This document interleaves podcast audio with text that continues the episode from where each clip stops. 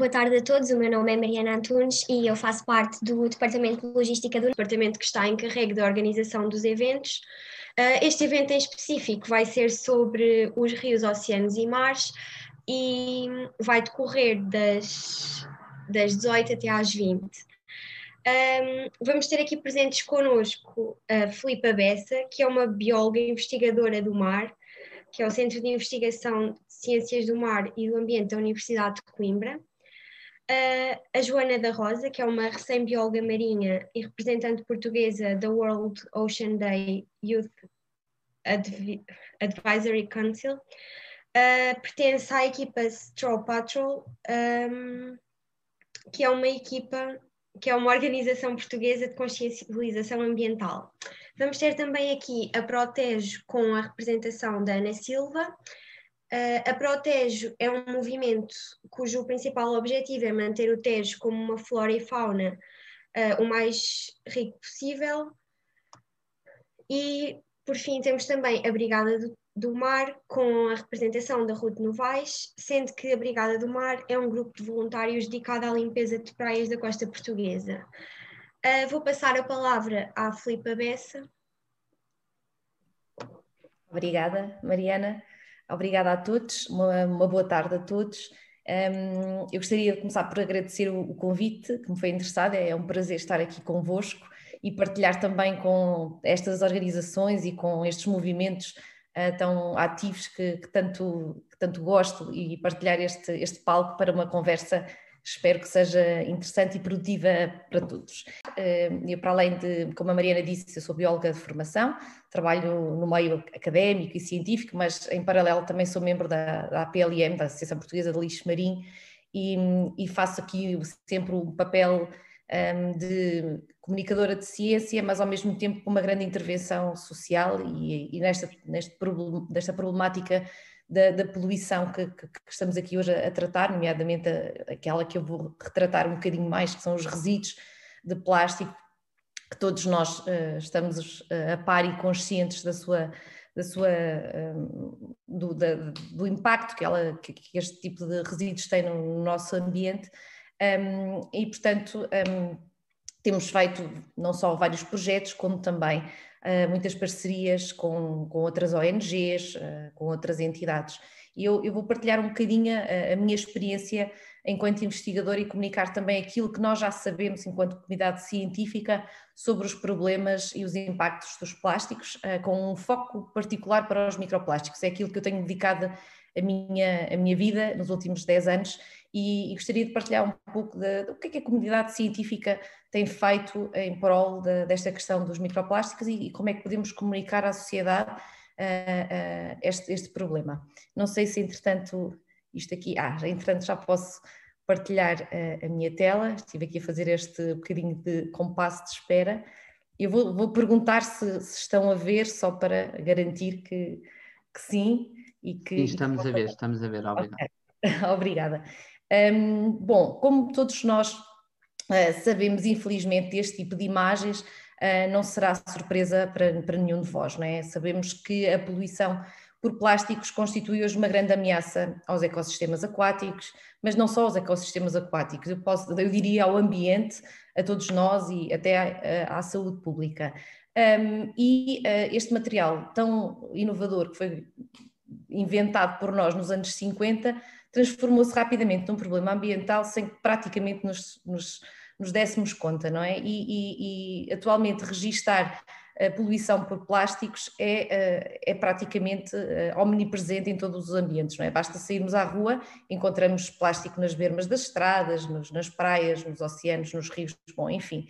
Eh, os impactos, como sabemos, são mais do que óbvios, não há só impactos ecológicos, aqueles que dizem respeito às espécies e ao ambiente, mas também efeitos económicos, efeitos, efeitos sociais.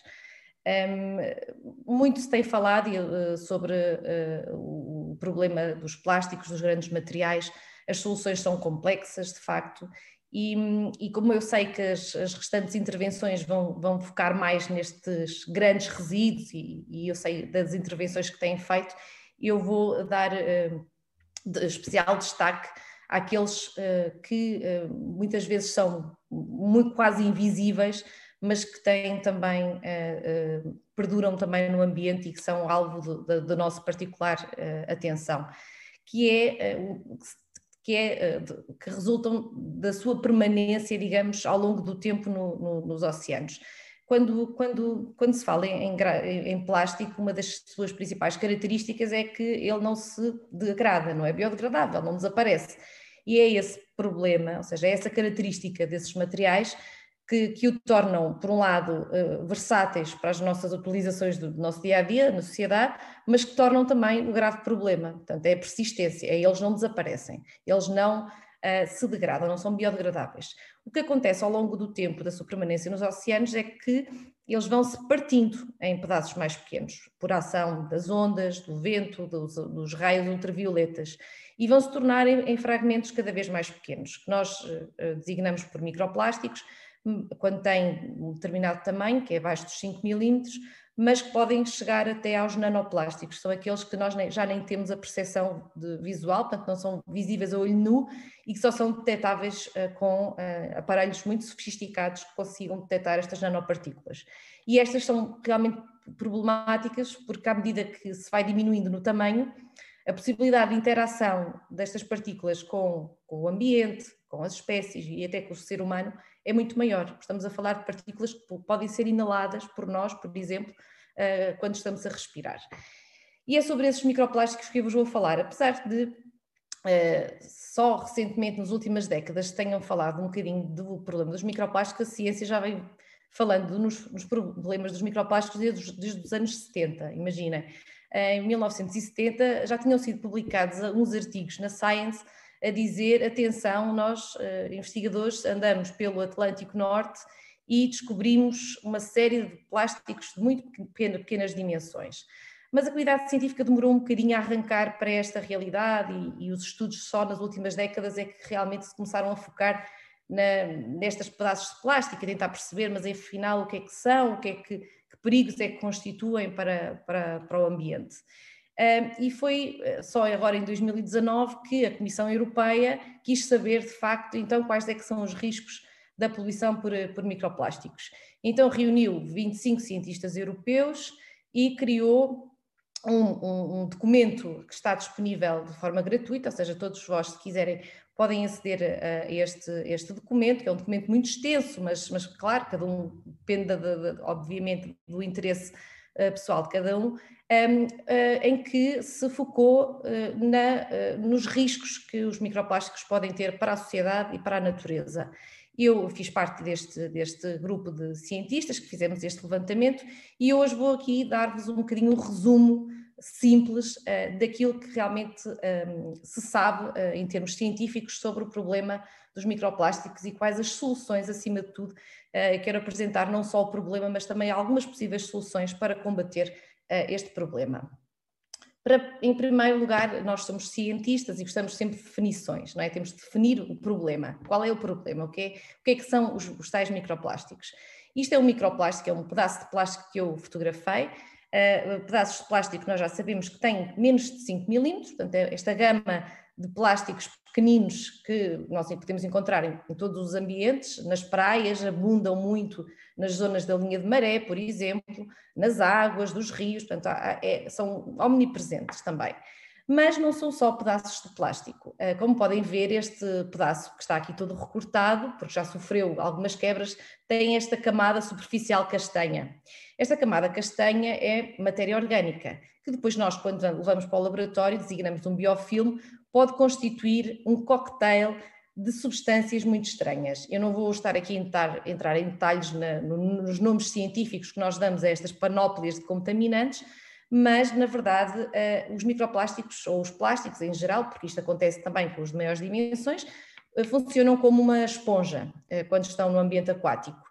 E essa esponja acaba por se um, por constituir esta camada de, de, materiais que podem ser não só bactérias, uh, toxinas, como contaminantes que já estão no ambiente, ou seja, os contaminantes que são descarregados uh, no ambiente agregam-se aos plásticos. E os plásticos então ficam uh, capazes de transportar e de serem, nós designamos, vetores de contaminação. E podem levar estes contaminantes para outros locais porque eles são leves, flutuam, como sabem, e portanto facilmente se, um, são transportados para outros locais. Para além disso, os plásticos também são também possuem aditivos químicos, que não são mais do que propriedades que são adicionadas aos plásticos para conferir uh, determinadas características. E esses aditivos, também quando expostos ao sol e a determinadas condições de salinidade, podem ser libertados. E, portanto, esses é que são os perigos destes materiais no ambiente. Portanto, é estas capacidades que estes materiais podem ter em absorver contaminantes e em incorporar outras, outros organismos. E é isto que a comunidade científica, na verdade, se está a focar, a tentar perceber quão grave poderá ser um, este tipo de, de, substâncias. Há dois tipos de microplásticos, nós designamos os microplásticos primários, que são aqueles que nós já produzimos em tamanhos muito pequenininhos, que são basicamente as unidades de produção de, de, de todos os materiais, ou seja, todos os materiais são feitos a partir de uma matéria-prima e esta matéria-prima também se perde nos processos de produção, nos processos industriais.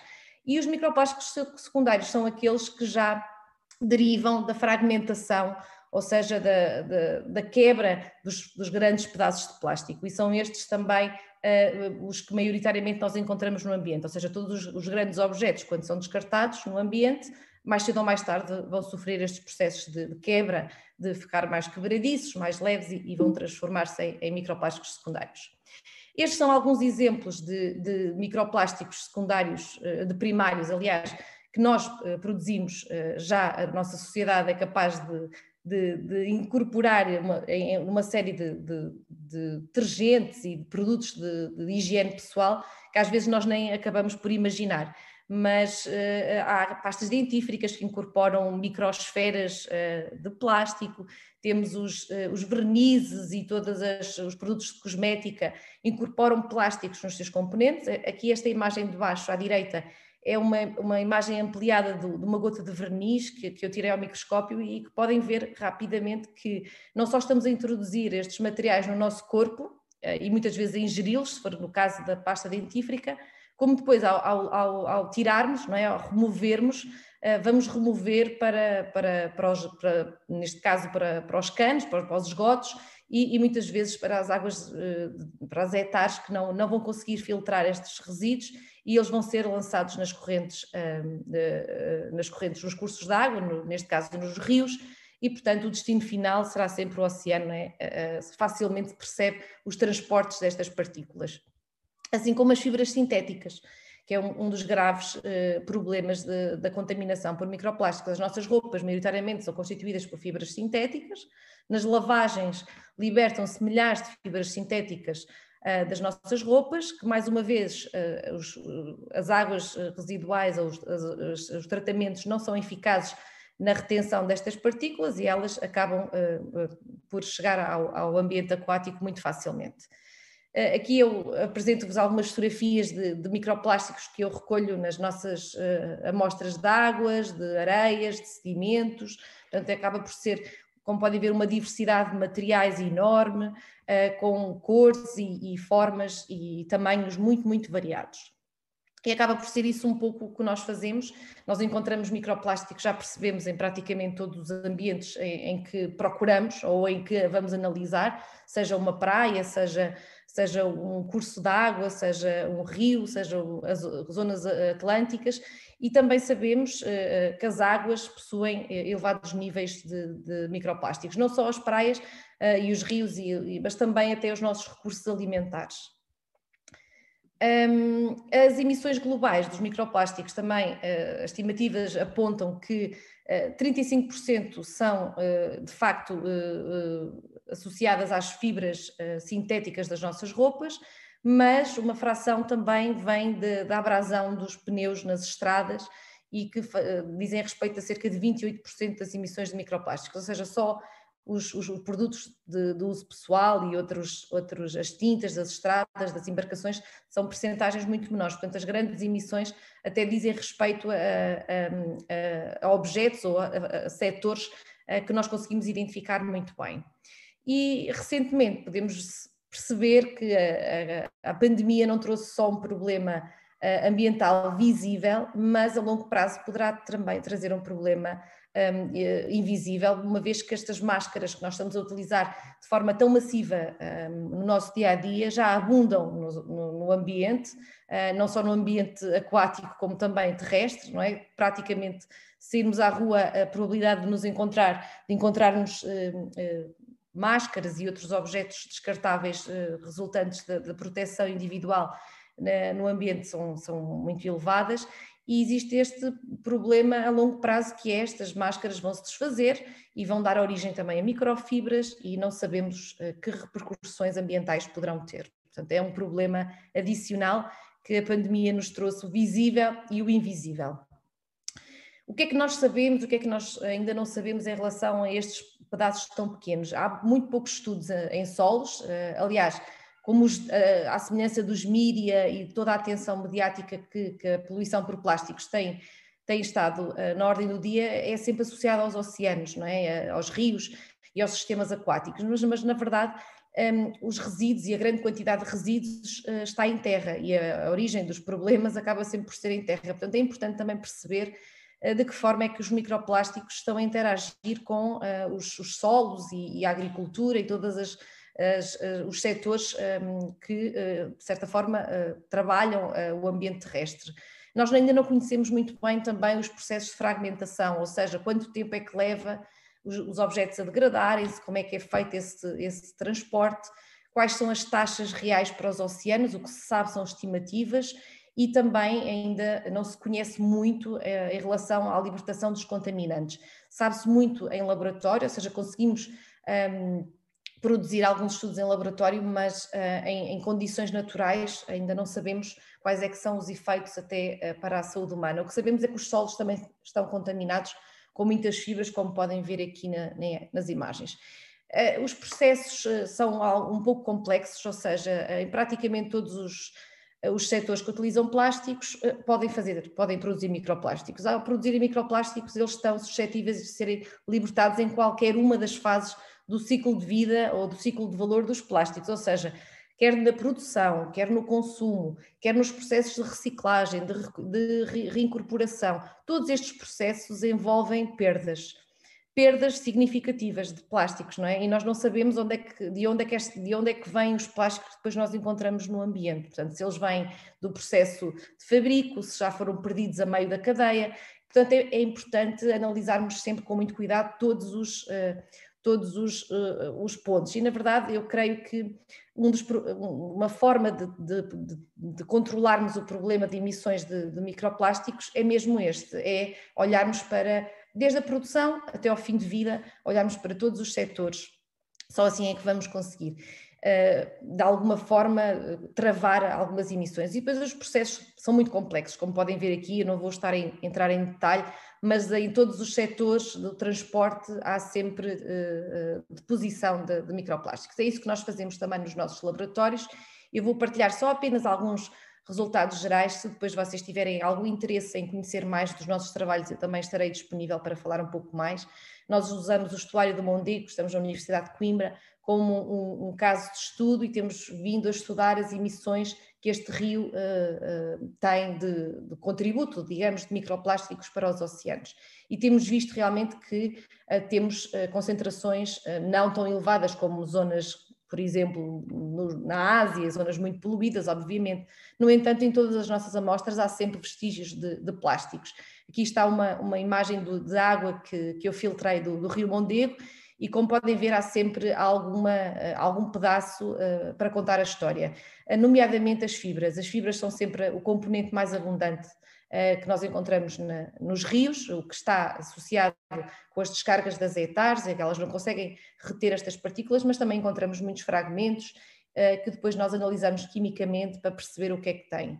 Assim como peixes e, e todos os organismos que vivem neste habitat, também estudamos, temos reparado que, infelizmente, acabam por ingerir, ou por engano, ou porque as suas presas têm uh, também microplásticos, e 96% dos peixes que nós estudámos no Mondego tinham microfibras de poliéster, de nylon e de rayon, que são algumas associadas também a, a redes de pesca que se vão degradando, não é? Vão se fragmentando e vão dando origem a estas fibras quase transparentes mas que estão, são nylon e que estão associadas às, às atividades de pesca. Aqui há algumas fotografias depois ao microscópio de alguns fibras e pedaços de plástico de, de águas de, que recolhemos na costa portuguesa e, e, e, há uma panóplia de diversidade, de cores, de, de, formatos, e portanto é isto que está depois disponível para as espécies aquáticas, não é? que, muitas vezes vão confundir por alimento. Um, também vamos uh, estudar zonas remotas e imaginem até a Antártida, uma zona tão uh, protegida e de certa forma tão livre de, de atividade humana e também encontramos 20% de amostras de, neste caso foi de dejetos de pinguins, uh, porque não, não, não matámos os indivíduos para ver se eles tinham plástico, obviamente, então fizemos estes, estes métodos não intrusivos e verificámos que eles também tinham vestígios de plástico uh, no, uh, nas suas, nas, nestas amostras. Portanto, até zonas remotas que nós consideramos como zonas pristinas, ou seja, zonas muito limpas, uh, já possuem vestígios destes, destes pedaços de plástico, eles estão realmente por todo lado. E o que é que a ciência pode fazer?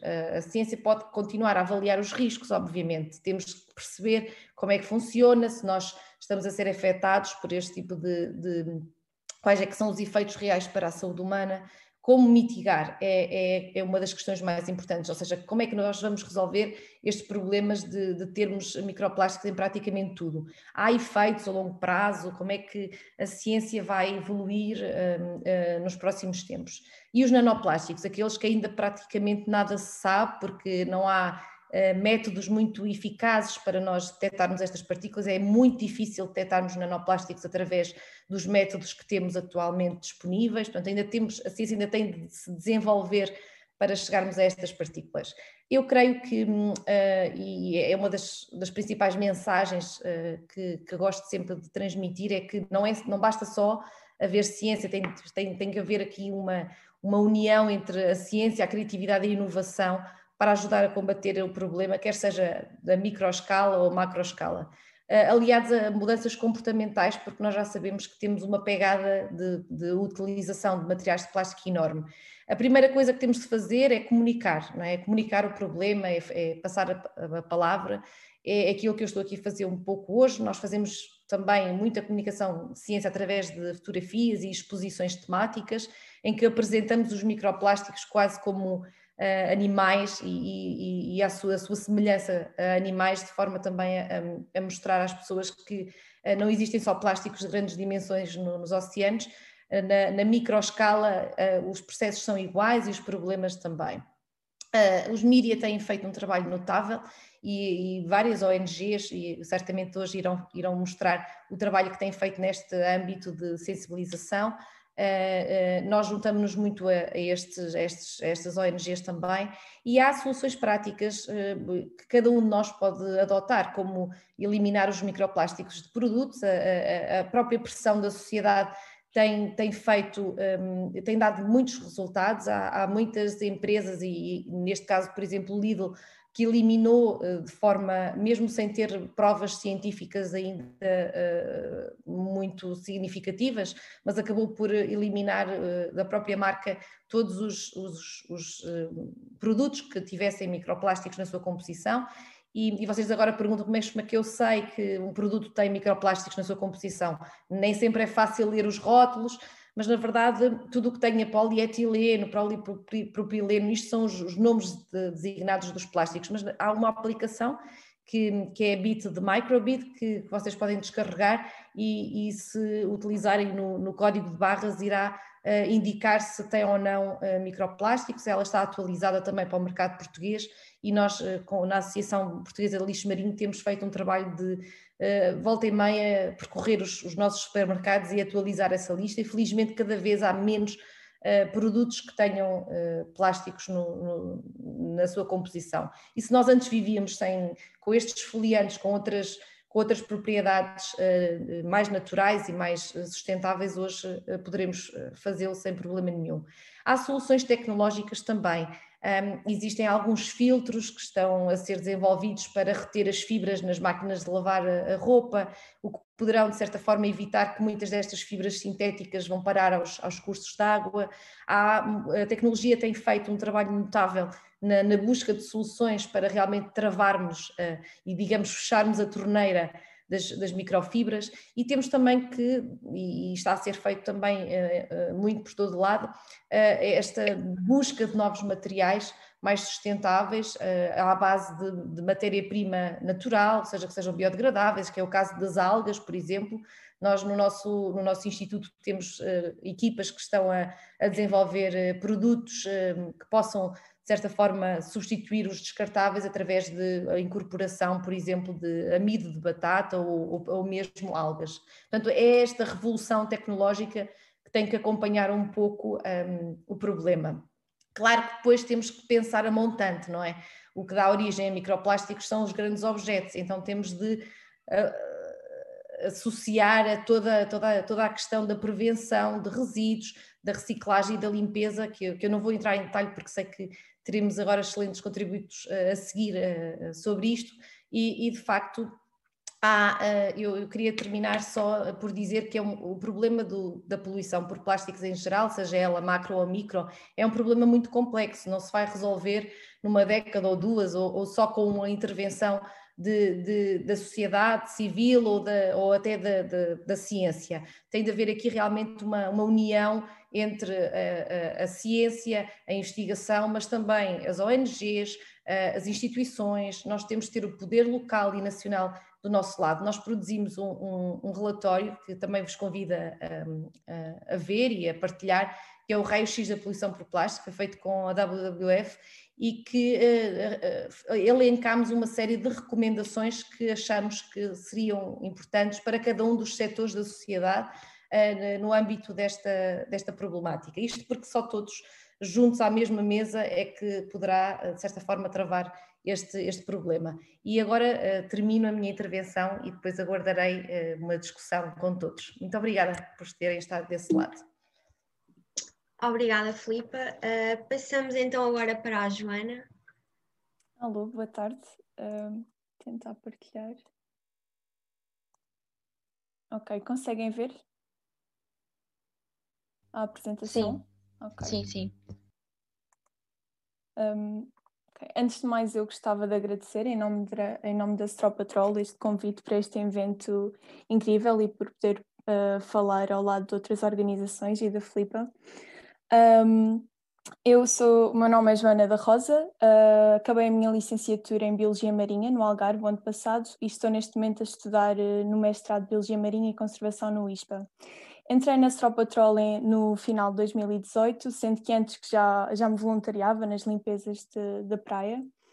Uh, a Straw Patrol foi criada em, no início de 2016 por esta pessoa incrível, que é a Carla Lourenço, Uh, e, e, desde aí têm sido realizadas inúmeras limpezas de praia e palestras em escolas, que eu acho que é muito importante a parte da educação. Uh, mas nada de este trabalho não seria possível sem todos os voluntários que participam. Aqui são temos fotos e os dados das últimas limpezas. Uh, a última, agora infelizmente com o Covid não tem dado para realizar estas ações, mas após o, o primeiro lockdown, foi possível, a equipa que está no Algarve realizou esta limpeza onde apanharam 631 quilos na, na ilha deserta, no Algarve, e eram só 36 pessoas, o que eu acho incrível, foi mais de metade de uma tonelada, é incrível a quantidade de lixo que, que apanhamos. Uh, nestas limpezas encontramos um bocado de tudo, desde máquinas de lavar roupa, Uh, cadeiras, bicicletas, já encontramos umas três, uh, isto tudo em dois anos. E há sempre também covos, redes de pesca e imenso lixo variado. Então, o que é o lixo marinho? Assim, de uma forma sintética, o lixo marinho é todo o lixo que está nos mares, uh, nas praias e nos rios e nas zonas costeiras. Uh, o top 10 de lixo encontrado nas praias são, em primeiro lugar, as beatas, uh, principalmente quando as limpezas são feitas nas zonas onde as pessoas fazem praia, há sempre imensas beatas. Papéis de repousados e de alimento, garrafas de plástico, rolhas de plástico, palhinhas, sacos de lixo, uh, sacos daqueles das compras de plástico, garrafas de vidro, copos de plástico e também latas de refrigerante. Encontramos também imenso esferovite e outros resíduos indiferenciados. Uh, para terem uma ideia de todo o lixo marinho que existe, 15% está nas praias e 15% está à superfície do oceano, ou seja, os outros 70% estão todos no, uh, está tudo no fundo do oceano. Uh, ou seja, aquel, aquilo que nós temos contacto diariamente e que vemos sempre que vamos às praias e vemos nas notícias e em muitas imagens, uh, representa uma pequena parte de todo o lixo que existe. E de, de todo o lixo, 70% é plástico, e o plástico, tal como a Filipa disse, é um, um material extremamente resistente que demora centenas um, a milhares de anos a degradar-se. Eu tenho aqui um exemplo eu guardo esta relíquia. É um, um pacote de iogurte que achámos uma vez numa limpeza. Como podem ver, está quase como novo. Eu acho que veio da Alemanha uh, e andou, andou mais, anda há mais tempo, andou há mais tempo no oceano do que eu ando na Terra. Uh, a data de validade deste pacote de iogurte é de 25 de novembro de 1996. Isto é só um exemplo de, de lixo, vai parar ao mar e fica lá infinitamente. Uh, Estima-se que já existe cerca de 150 milhões uh, de, de, quilos de, de, plástico no oceano e que todos os anos entra mais 8 milhões de, uh, 8 milhões de toneladas, os 150 milhões de, de toneladas não, não quilos, e todos os anos entra mais 8 milhões de toneladas de plástico. Uh, para terem uma ideia, estes 8 milhões uh, pode ser representado por 16 sacos de lixo cheios de plástico por cada metro quadrado de praia que existe no mundo. Isto é uma ideia um bocado complicada de, conceitualizarmos, mas um, é mesmo uma enorme quantidade. Vou agora falar um pouco de como é que o lixo marinho afeta os seres vivos. E acho que a melhor forma para tocar neste tópico é através das imagens. Então vou mostrar algumas fotos. Um, aqui nestas duas imagens, a da esquerda, conseguimos ver uma tartaruga que está tá presa numa corda. A corda está à volta do pescoço e a prende as barbatanas. Possivelmente nem conseguia se mover facilmente e do lado esquerdo uma baleia que deve ter passado perto de uma rede de pesca e ficou emaranhada.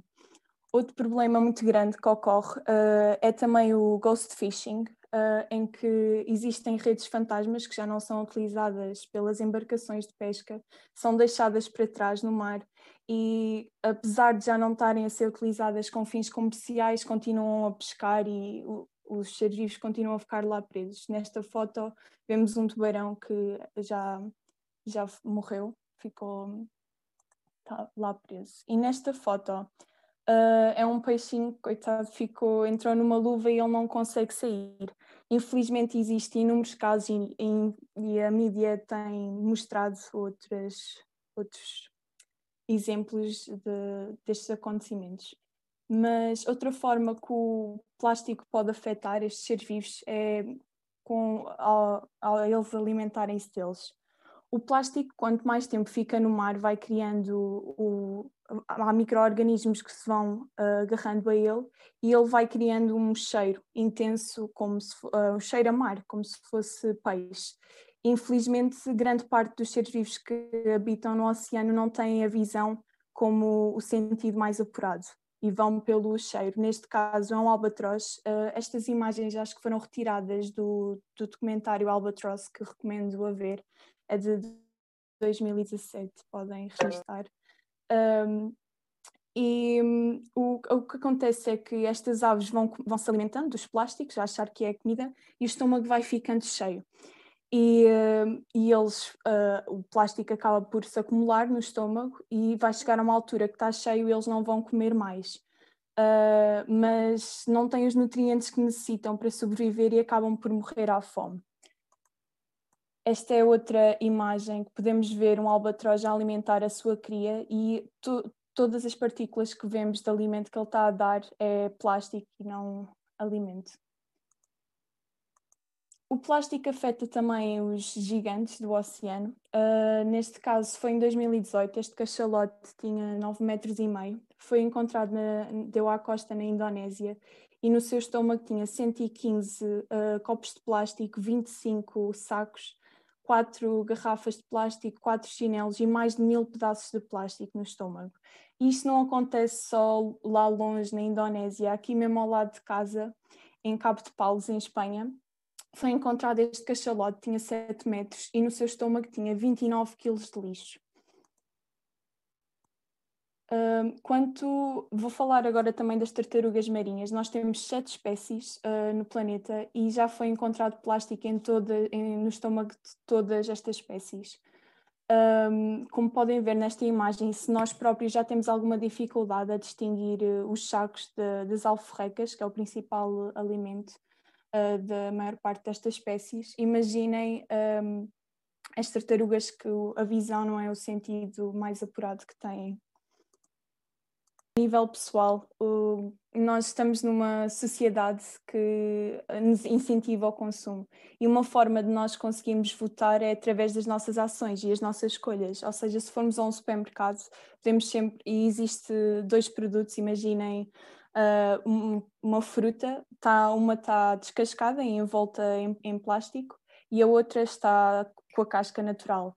Uh, se nós formos escolher o produto com o plástico, estamos a dizer a estas organizações e as empresas que, que criam esses produtos e que depois vêm, vêm dar a nós, que é a escolha que nós estamos a fazer, ou seja, eles vão continuar a produzir isso. E então, pronto, tinha aqui este gráfico que retirei de um, um artigo que foi publicado na revista Público, um, que mostra que isto é em Portugal, isto, do lixo todo que vai dar, aos, uh, metemos no caixote do lixo, apenas 12,2% era reciclado, isto em 2017.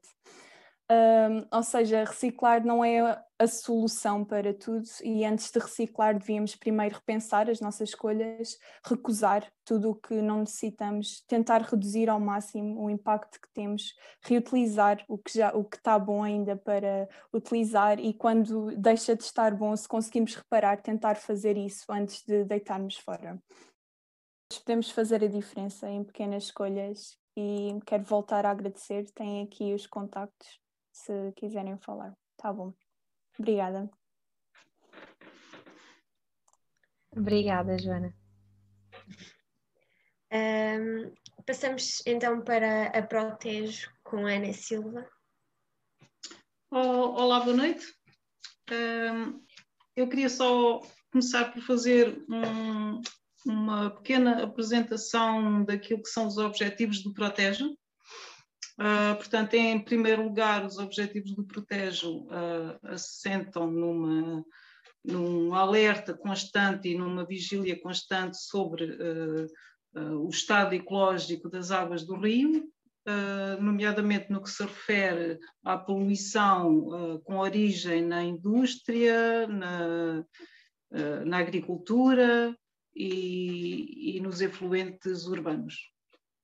Uh, depois também uh, uh, tem lutado pela implementação de, de caudais ecológicos e pela salvaguarda dos troços que ainda não têm barreiras e, inclusive, neste momento andamos a trabalhar com outras organizações para demolir alguns dos açudes que eh, estão obsoletos e desativados. Uh, tendo em conta que uh, esta conversa é organizada pelo Instituto de Ciências Sociais e Políticas, uh, eu fiz um texto, também enviei já agora os dois documentos, os dois últimos documentos preparados pelo Protejo, que é o memorando por um, por um TES livre e uh, as alegações que nós fizemos às questões significativas da água, que eu peço para, se faz favor, uh, direcionarem para todos os participantes desta, desta reunião. Uh, e, como dizia, tendo em conta que se trata de um Instituto de Ciências Sociais e Políticas, eu fiz um texto, ou seja, eu não vou aqui dissecar quais são os problemas do, do Rio Tejo, uh, porque isso acho que a maior parte de nós já, já o sabe, pelo menos no geral, já os conhece, são os, os, problemas de todos os rios e acabam por ser os problemas dos oceanos e, e de tudo o resto. uh, vou fazer uma abordagem um bocado diferente. E então passo a ler. Quais são os problemas do Rio Tejo? Quais são os problemas do Rio Nabão? Quais são os problemas da floresta? Quais são os problemas dos oceanos? A resposta a esta e tantas outras perguntas está noutra pergunta. Quais são os problemas do ser humano? E a resposta já todos a conhecemos. É ele próprio, é a sua visão do mundo, que em conjunto determinam as suas escolhas. Ou seja, por que é que eu estou a escrever isto? Porque é que eu estou a chamar a atenção para isto? É que no fundo já sabemos isto tudo, mas temos muita dificuldade, preferimos andar a dissecar os problemas e encontrar botes expiatórios do que olharmos para nós próprios e vermos em que é que a nossa visão do mundo, a nossa visão, visão pessoal, induzida ou não, uh, infelizmente é, é, é, muito difícil fugir a isso, uh, é determinante para aquilo que vai acontecendo à nossa volta. Os problemas do ser humano prendem-se com o modo como sentimos, pensamos e agimos. Trio cuja dinâmica obedece a contextos individuais e coletivos que vão constituindo a nossa visão do mundo. Visão que evolui e se reflete a montante no modo como somos educados, educamos e nos deixamos educar, e a jusante no modo como nos organizamos, produzimos e consumimos. A visão do mundo que adotamos reflete a cada momento o compasso dos objetivos do lado que nós queremos que ganhe. É de acordo com este compasso que o modo de sentir, pensar e agir evolui cada vez mais focado na satisfação de desejos egocentristas, desconectados do que é essencial para garantir a nossa própria sobrevivência, que é em grande medida invisível aos olhos. O apelo à devoção ao sobreconsumo de bens e serviços como forma de satisfação e realização pessoal está omnipresente, toma conta das nossas vidas e tornou-se numa forma de adição que vai adormecendo a consciência, desconectando-nos da nossa própria essência de ser natural, um ser incapaz de compreender e por isso longe de admitir que o destino da sua espécie está incontornavelmente associado à evolução global do funcionamento de todo o conjunto da biodiversidade. Um ser que ainda se divide entre acreditar ou não nas alterações climáticas, entre acreditar ou não que as alterações climáticas estão ligadas às emissões de gases com efeito de estufa com origem nas atividades humanas. Como se de uma questão de fé se tratasse, como se este fosse o único problema que põe em causa a sustentabilidade da vida. Criar e alimentar a dúvida é o modo mais eficaz de garantir que tudo fique na mesma, mas não fica. A propaganda do sistema não olha a meios para manter inabalável a eficácia da ditadura das convicções e da manutenção da dúvida, tudo fazendo para induzir a nossa visão do mundo a prosseguir como habitualmente. Enquanto os holofotes se dividem para fazer brilhar a importância de acreditar ou não nas alterações climáticas, vamos imaginando que o ar, a água e os solos envenenados são um problema menor. Uma vez que a esperança de vida tem aumentado, o ar é respirável, corre água potável nas nossas torneiras e os alimentos não faltam no supermercado. Enquanto içamos estas e outras bandeiras do otimismo, várias realidades vão se instalando aos níveis do visível mas sobretudo aos níveis do invisível. Enquanto imaginamos poder continuar a controlar a natureza impondo as nossas leis, ditadas pela superior inteligência e engenhos humano, e engenho humanos, a vida de todas as outras criaturas do planeta vai se organizando como pode e enquanto pode. Cada uma destas vidas desempenha um papel no funcionamento dos ecossistemas. A conjugação de todos os papéis, do micróbio ao macróbio, põe em marcha os ciclos vitais da água, do oxigênio, do carbono e do azoto, contribuindo a sua vitalidade para ditar a dinâmica do clima e, por estas vias, a evolução das criaturas que formam e mantêm ligados os elos da cadeia da vida, a continuidade das condições favoráveis à sobrevivência da espécie humana depende do funcionamento favorável de todo o conjunto da biodiversidade, que, como sabemos, inclui a variedade de ecossistemas e a variedade de espécies aos, aos níveis global, uh, funcional, genético e filogenético. O bom funcionamento dos ecossistemas dependendo da variedade de espécies e do, depende da variedade de espécies e do clima. Num determinado meio, das atividades e do metabolismo de cada espécie, das interligações dinâmicas entre as várias populações, resultam os ciclos ecológicos do oxigênio, da água, do carbono e do azoto. A vitalidade destes ciclos é determinante no que diz respeito à evolução do clima. No contexto do funcionamento dos ecossistemas, a espécie humana desempenha cada vez mais um papel de praga. Este, pra... este papel passa pelo crescimento da sua população, mas também passa, em grande medida, por uma visão desajustada e cada vez mais irresponsável quanto às consequências das suas atividades e das suas escolhas.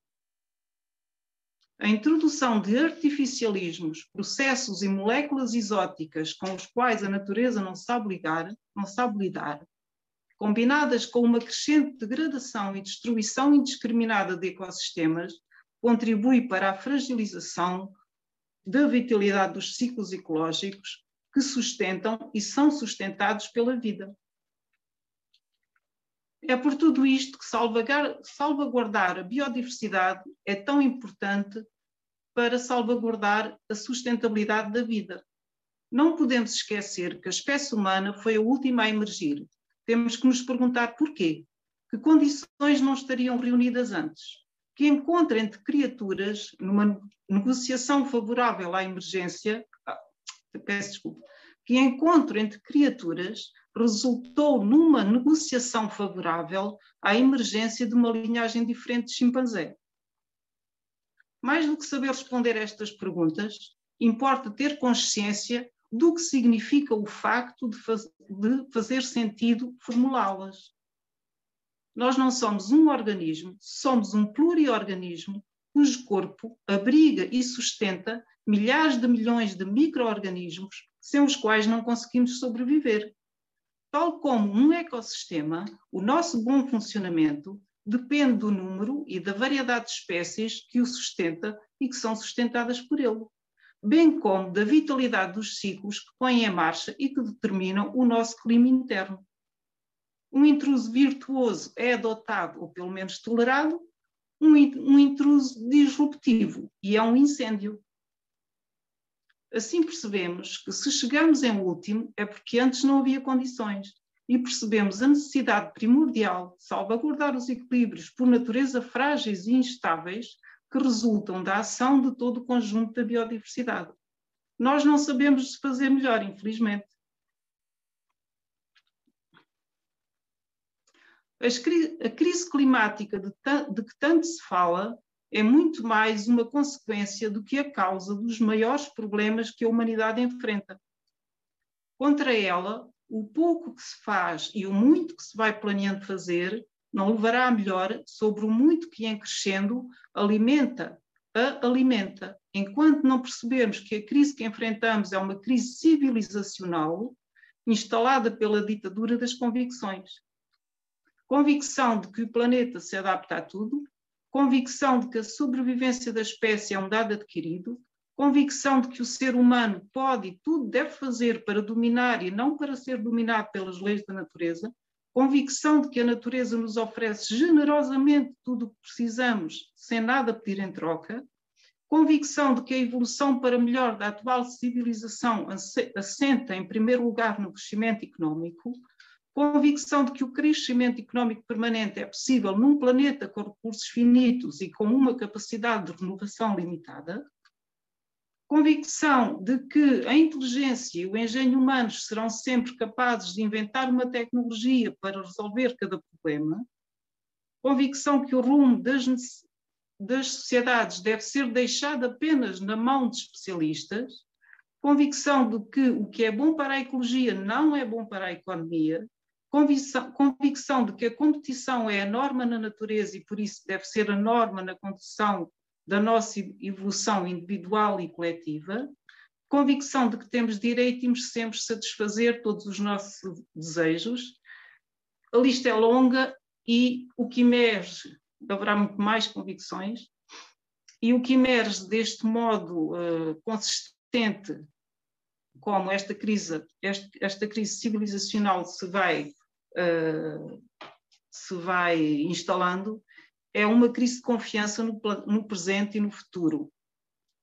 Esta crise desdobra-se numa crise de confiança nas instituições políticas, financeiras e religiosas, numa crise de confiança nos representantes eleitos, numa crise de confiança na qualidade e segurança de produtos e serviços, numa crise de confiança entre as pessoas e os povos, numa crise de confiança intergeracional e numa crise de autoconfiança.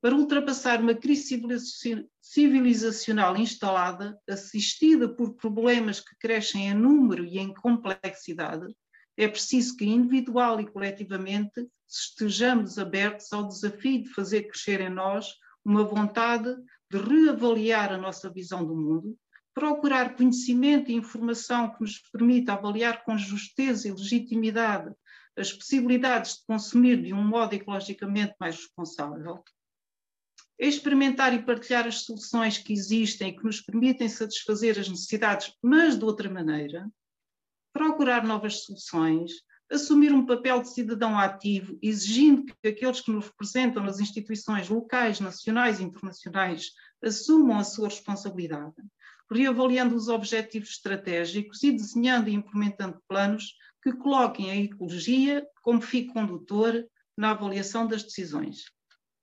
A salvaguarda de uma ecologia assente na divulgação do conhecimento e na dignificação da inteligência e do engenho humanos, indo ao encontro do bem comum global, é a ideia mais poderosa que pode constituir uma nova visão do mundo, com condições para ser compreendida e partilhada por uma larga maioria da população mundial. E tem dito.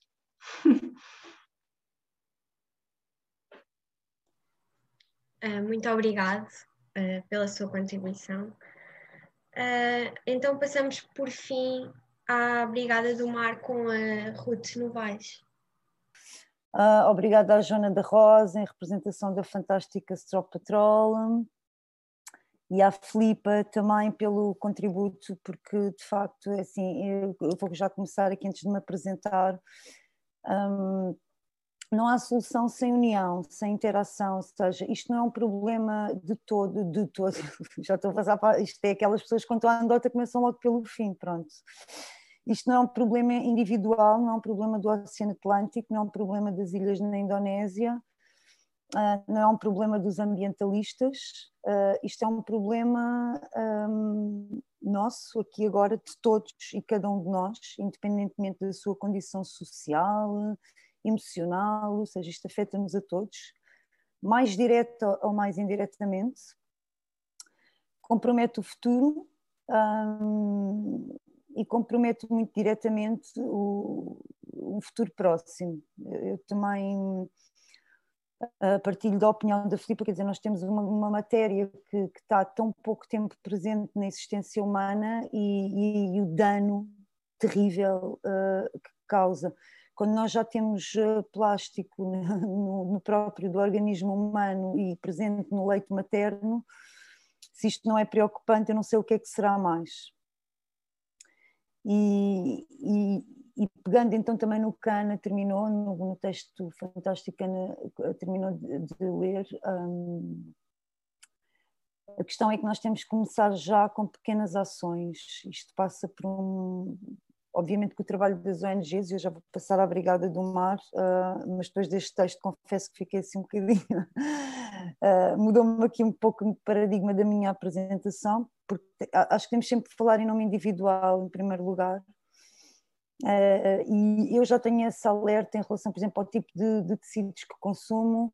Uh, e vou dar um exemplo: tenho uma criança e as crianças adoram glitters e lantejoulas, e eu uh, evito ao máximo, aliás, eu não compro. E quando é oferecido, eu tento trocar roupa que tenha essas matérias, porque eu sei que nas lavagens elas vão, parar, um, vão parar aos cursos de água.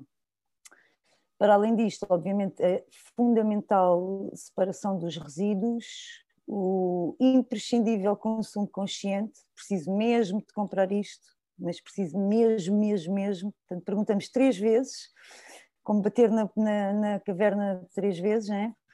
E, e se a terceira vez precisamos mesmo, então nós hum, nós consumimos esse produto e tentamos, obviamente, comprar local. Eu acho que aqui a pandemia trouxe-nos aqui muitas coisas interessantes, umas muito negativas, não é? portanto, aumenta o consumo de descartáveis.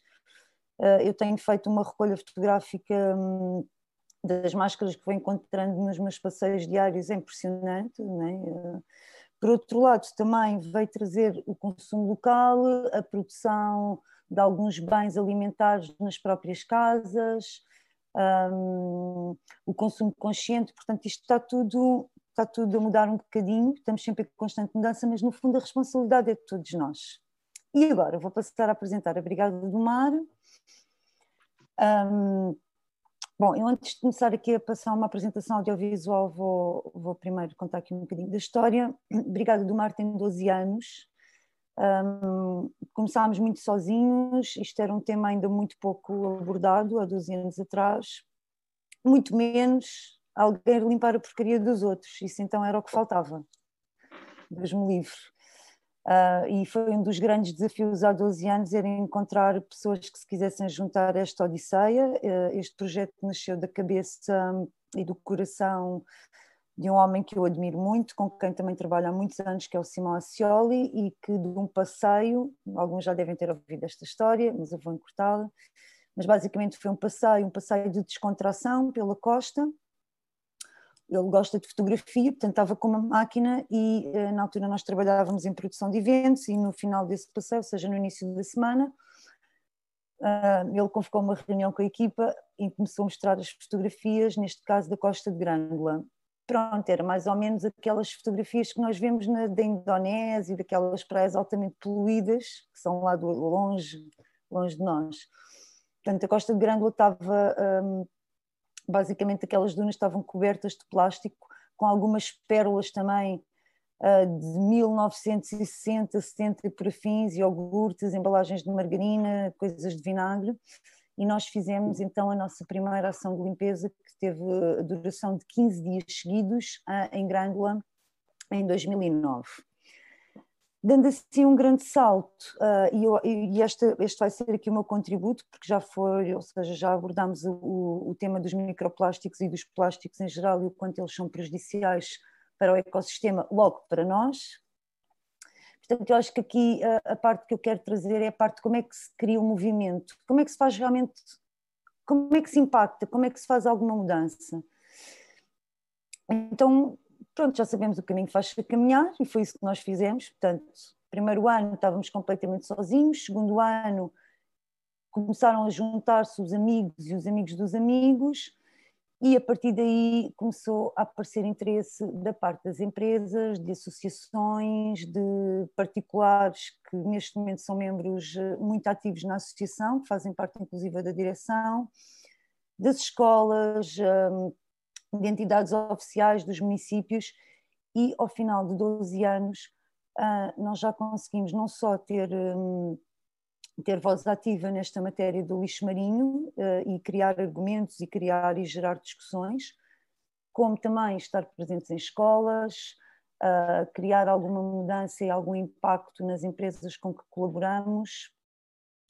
E em vez de estarmos a pedir aos amigos e quase a implorar para se juntarem a nós, como era em 2009 e 2010, neste momento é uma grande alegria para nós que quando abrimos uma ação uma ação pública, porque neste momento, enfim, é muito triste, mas temos que respeitar e mesmo assim não podemos fazer ações abertas, aliás, neste momento nem abertas nem fechadas, estamos completamente parados, um, mas é uma grande alegria que quando abrimos as inscrições para as ações da Brigada do Mar, que rapidamente esgotam.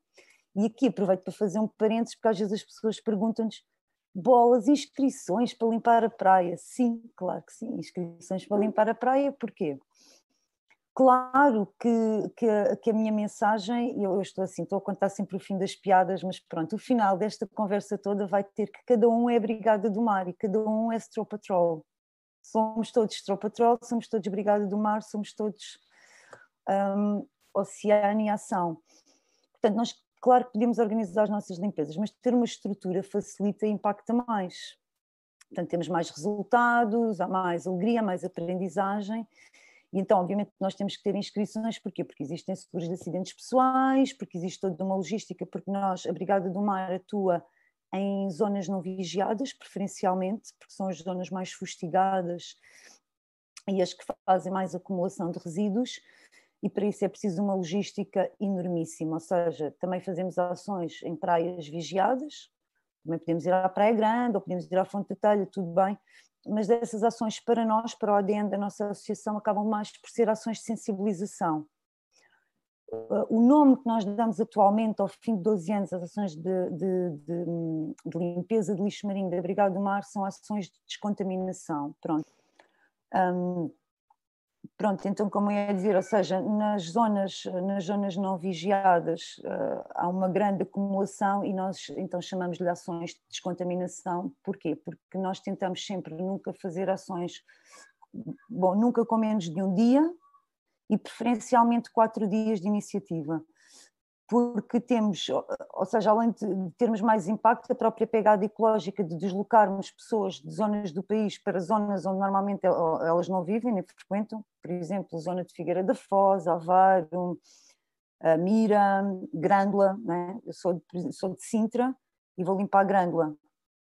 Claro que durante 15 dias, quando temos as ações de 15 dias, normalmente essa grande ação é em maio, nós convidamos todas as pessoas que podem participar, que se juntem a nós e principalmente temos todo o interesse em que vão pessoas locais. E estamos sempre a insistir para que elas também mantenham ações individuais ou coletivas durante o ano. Bem, dito isto, eu vou começar aqui com uma imagem um, para nós refletirmos. Faço o eufemismo. Uh, é triste. Nós, nós encontramos. Uh, centenas de animais, de aves e também golfinhos e tartarugas mortas, uns com redes, outros sem redes, às vezes conseguimos salvar, tem anzóis ou isso já conseguimos salvar algumas vezes, muitas vezes contactamos o ICNF, alguns salvam-se, outros não, mas a questão é que é assim, são, são os seres com que nós dividimos o nosso planeta, que são também fundamentais para a nossa existência, mas eles não têm a voz nem conseguem de facto distinguir o que é que é alimento do que é que não é alimento e é aqui que nós temos que, que atuar. Isto é uma imagem que foi fotografada nos Açores, na praia de Porto Pim, que é uma, é uma zona que está fortemente fustigada por microplástico. Nós fomos lá realizar uma ação e íamos preparados com determinado equipamento e tivemos que improvisar completamente porque a quantidade era esta dimensão, ou seja, imagina Agora é, é o exercício, não é? fecharmos os olhos e sentirmos aquela sensação maravilhosa de pôr uma mão na areia quentinha e sentir a areia quentinha, não é? E de repente abrimos os olhos e o que nós temos na nossa mão é isto. Eu posso vos dizer que esta ação em Porto Pim foi a palavra é, desesperante é preciso ser muito resiliente e muito, muito obrigada por este convite, porque estas, eh, as horas que nós temos neste tipo de iniciativa são fundamentais para inspirar e para, uh, para motivar quem nos está a ouvir. Uh, porque eu, eu que estou eu que estou nisto há 12 anos, eu penso assim, isto só vai ser possível de se reverter esta situação se todos e cada um de nós formos fazendo as nossas brigadas do mar, as nossas brigadas do rio, as nossas tropas, as nossas ações concertadas, juntarmos-nos às APLMs da vida, porque senão é impossível. A quantidade é mesmo uh, gigante. E pronto, e assim, aqui temos o, o, isto é um cotonete, está de onde é que vêm os cotonetes, vêm das sanitas, e das sanitas vão parar aos caudais e, e depois para o mar.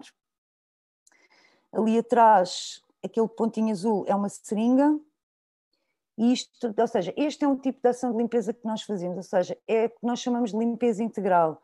Temos grupos grandes e conseguimos dividir o grupo. Algumas pessoas ficam no que nós chamamos estes ninhos a apanhar tudo aquilo que conseguem recolher, desde os plásticos mais pequeninos aos médios, basicamente tudo o que não é natural e biodegradável é recolhido. E depois temos este tipo de iniciativas, que são as iniciativas que nós chamamos de grandes volumes, onde vamos então para essas zonas fortemente poluídas, aqui é na zona de Pedrógão. Não sei se conseguimos contar, quem é que assim rapidamente quer contar o número de cofres que está ali, ou alcatruzes, como lhes chamam. Se, vocês, se alguém dissesse 50, acertou, porque eram centenas deles. Isto é uma área, uma pequena área, portanto, tudo ao redor é uma extensão muito longa de areal e está repleto de alcatruzes, redes, cordas e por aí fora. Bom, e aqui é também um outro ingrediente que é muito importante, como é que isto se consegue. Então, isto nasceu, como eu vos tinha dito, então deste passeio, ao qual se foram juntando então amigos, amigos dos amigos, desconhecidos, entidades, eh, municípios, etc., empresas e pessoas. Portanto, isto sem pessoas era impossível e sem pessoas motivadas, então era mais impossível ainda. Então nós temos um lema uh, e que eu acho que qualquer ONG, uh, ah, e nós tivemos também, já tivemos com a Stropatrol e com outras, numa, numa, com outras associações nesta luta do lixo marinho, numa convenção que é cool e é uma alegria imensa e um alívio perceber que hoje, em 2021, são centenas já de associações um, e de pequenos movimentos, pequenos, médios e grandes movimentos no combate ao lixo marinho é fabuloso. Então, esta fotografia ilustra aqui um bocadinho o lema da Brigada do Mar, que é indignação com ação.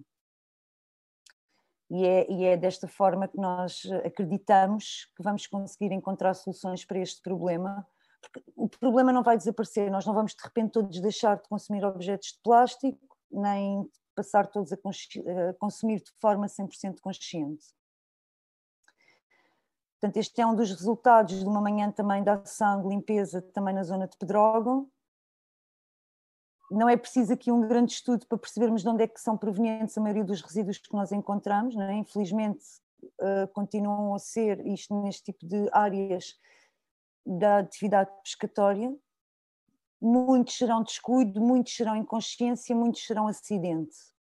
Portanto, não interessa aos culpados, como disse a Ana anteriormente, interessa realmente agir e encontrar soluções. A esferovite, na minha opinião, eu não sou cientista, e já, mas já tive também em workshops onde se debateu o tema, mas para mim a esferovite era um material que era completamente banido, ou seja, é uma coisa que não faz sentido absolutamente nenhum neste momento que existe.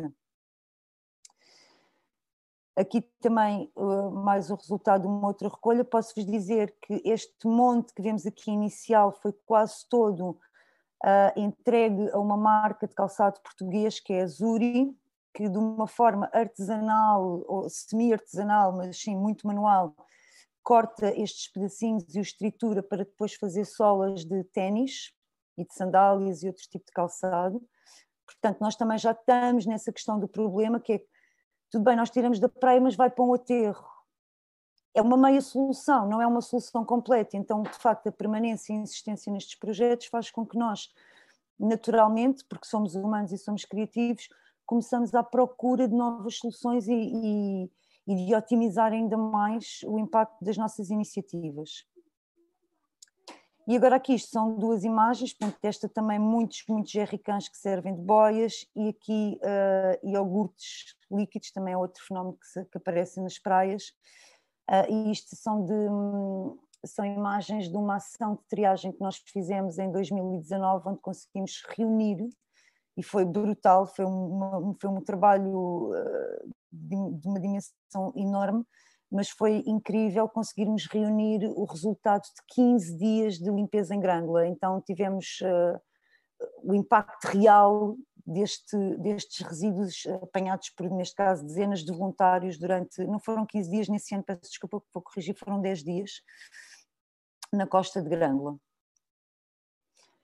E bom, isto aqui para vos mostrar, isto foi o ano passado, no ano de pandemia, então nós, o que é que nós, como é que nós nos organizávamos? Basicamente nós temos assim um núcleo duro de voluntários, que são basicamente aquelas pessoas que estão quase sempre disponíveis um, e que metem dias de férias ou que têm possibilidade de se juntar a nós, mas basicamente era aquele grupo permitido por lei, cinco, seis pessoas, e em 2020 estes foram os nossos resultados. Uh, portanto, eu nem consigo imaginar o que é que teria sido se não se não fosse a pandemia. Portanto, tivemos 60 toneladas de resíduos recolhidos, descontaminámos 305 uh, quilómetros de costa e participaram 159 voluntários. Aqui quando nós dizemos 159 voluntários estamos a falar de participação voluntária. Portanto, se eu fui duas vezes eu conto como duas, dois voluntários, ok? pronto, e aqui está, estão as quantidades divididas por meses e por locais, e depois, se virem com atenção, isto também está divulgado no, no, no nosso Facebook e no Instagram, mas obviamente há as zonas, zonas que, são, que têm mais vigilância e mais manutenção, obviamente que os resíduos diminuem. Por exemplo, a Costa de Grândola é uma enormíssima alegria passar de 40 toneladas para 10, não é? Porque vamos todos os anos atuando lá e há um impacto, há um resultado. Portanto, a quantidade de resíduos decresce. Uh, muito obrigada, então. E passamos para as perguntas do público. Uh, desde já agradecer a todas as pessoas que já mandaram aqui questões uh, para as oradoras. E vou começar aqui pela primeira pergunta. Que efeitos os microplásticos têm nos seres humanos e nos animais? Quiserem, eu posso falar um bocadinho sobre esta questão, não é? Sendo da, da área Sim, mais. Filipa. Eu queria agradecer também a excelentes contributos, antes de mais, foi, eh, foi, é sempre muito positivo e ótimo partilhar, e portanto também queria deixar esta palavra de agradecimento um, ehm, por ter sido a primeira, não é? Não ter, não ter ouvido as, as restantes colegas, e, e, é ótimo. Em relação a esta pergunta uh, em questão, uh, para ser mesmo muito rápida e também não, não estar aqui com, com chavões científicos, há dois tipos de danos. Ou seja, se, e podemos pensar isto uh, facilmente, não é? Se ingerirmos um pedaço de plástico, uh, há duas hipóteses. Ou ele vai sair do nosso corpo, ou seja, nós eliminamos, ou ele vai ficar preso. E à semelhança dos plásticos de maiores dimensões, na microescala, ou seja, na escala mais pequenina, acontece o mesmo. Ou seja, eles podem ficar aprisionados, no, no, no por exemplo, no, gastro, no, estômago e podem fisicamente perfurar os, os órgãos de, de, dos peixes, de, todos os seres vivos, na verdade. Portanto, há estes danos físicos, mas mais grave do que esses danos, que nós achamos que até nem são os mais, uh, os mais significativos, ou seja, uh, é, é, provável que muitos dos microplásticos sejam ingeridos e sejam um, eh, excretados, ou seja, sejam eliminados, os problemas eh, adicionais são os químicos, ou seja, são aqueles químicos que se adicionam aos plásticos e que os plásticos têm a capacidade de transportar, que, quando ingerido pelo, pela, pelos animais, pode deixar lá esses vestígios desses químicos. Nós, em, em ciência, sabemos que eh, em laboratório, se eh, expusermos animais, e já fizeram, há muitos, muitos trabalhos que já fizeram isso, que expuseram animais, peixes, mexilhões mais pequeninos também, a níveis elevados de microplásticos, eles acabam por deixar esses químicos nos seus, eh, nos seus organismos. E o que é que fazem esses químicos? Muito mal, em geral eles podem causar danos na reprodução, ou seja, inviabilizar que estas espécies consigam uh, ter, uh, efetuar reprodução, desde efeitos fisiológicos no próprio comportamento, ou seja, começam a ficar perturbados, ou seja, uma série de, de efeitos fisiológicos que vão afetar, nós dizemos o fitness da, da espécie, mas na verdade é a vida, é? vão afetar a, vida. Em seres humanos, é muito difícil nós manipularmos os seres humanos, não é? Ou seja, não vamos colocar seres humanos e ingerir plástico e perceber se estão a causar danos. É por isso que é muito, é mais complexo fazer esses testes em seres humanos. O que nós sabemos é que estamos a ingerir e estamos em contacto com estas substâncias, até no ar que respiramos. E, portanto, elas podem causar danos respiratórios, danos um, uh, intestinais, danos também fisiológicos, que são muito difíceis de provar por, por causa dessas razões, e, e, é por isso que ainda a comunidade científica está a estudar e é algo que é muito complexo de avaliar, mas, mas na verdade este potencial químico, portanto estes, estes porquê? Porque muitos destes contaminantes também já estão na natureza, ou seja, já eles libertam-se, eh, as águas têm químicos, têm traçadores de químicos, têm eh, de plásticos, eh, e portanto é, é um bocadinho complexo nós termos essas provas científicas que, por exemplo, a pessoas ou, ou os animais morreram da, da, causa do plástico e não foi de outro, de outro pesticida ou de um fármaco. Portanto, em condições naturais é sempre muito difícil uh, averiguar as causas de morte de uma espécie, não é? É como, por exemplo, quando encontramos, e a Brigada do Mar, quando encontra uh, uh, algumas espécies emaranhadas em plástico, é, é, provável que tenha sido plástico, não é? Mas quando são microplásticos, nós não conseguimos ter essa essa prova tão evidente que tenha sido o microplástico a causar a morte à espécie. E, portanto, há essas dificuldades, mas há muitos e, possíveis danos um, que, que, podem ocorrer da, da, da, ingestão destas, destas partículas. É, é, é, é basicamente o mesmo que acontece à macro escala, só que numa escala mais pequenina. Espero ter sido clara e não tenha sido muito complexa na, na, na forma como, just, como, justifiquei. São, são temas muito complexos mesmo para nós uh, uh, falarmos assim a, a, e comunicarmos de uma forma uh, simples. Espero que tenham, que tenham tenha sido clara. Muito obrigada, Filipa. Agora aqui uma pergunta para a Brigada do Mar. Um, querem saber se vão realizar atividades de limpeza em abril ou maio. Ok, estava mute. É assim, eh, nós assim que pudermos vamos realizar ações de limpeza, portanto estamos à espera da primeira, da primeira aberta. Agora, a questão é outra vez podemos ter ajuntamentos ou não. Esta palavra, esta palavra que é uma palavra tão bonita e que agora está tão proibida.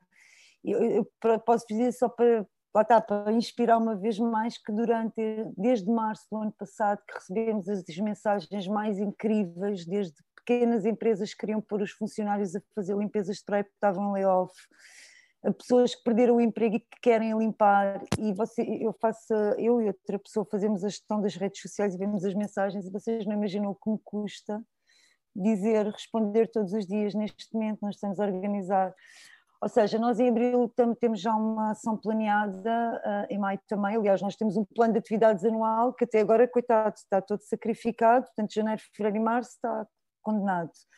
Uh, mas em abril já temos coisas marcadas, a questão é que não sabemos se podemos aceitar inscrições. O que eu peço, deixo aqui este apelo, estou e muito grata por estarem aqui, 40 pessoas a assistir, é espetacular um, acompanhem-nos nas redes sociais, nas nossas, pronto, e de, de outras entidades também, mas nós sempre que, que, temos ações abertas nós divulgamos. No limite podem ir à, à praia onde nós estamos e estamos lá uns aqui, outros ali, não posso estar a dizer isto assim, mas eu vou limpando, posso-vos dizer que eu não tenho estado parada, eu moro ao pé da praia, portanto eu quase diariamente vou, vou fazendo recolhas. Obrigada, obrigada pelo interesse também. Uh, agora, aqui uma questão dire direcionada a, a, todas as oradoras. Uh, a importância das águas e a gravidade da poluição atualmente e quais as pequenas coisas que podemos fazer para evitar contribuir para a poluição já feita em massa pelas grandes empresas?